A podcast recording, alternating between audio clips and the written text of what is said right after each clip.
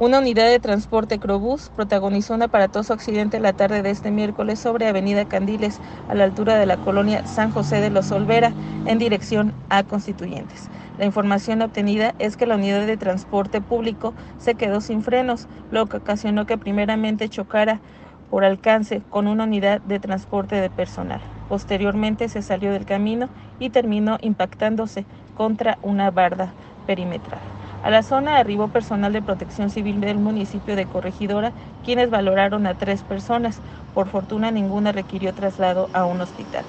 La zona está siendo abanderada por elementos de la Policía Municipal de Corregidora, quienes acudieron a tomar conocimiento de este aparatoso incidente.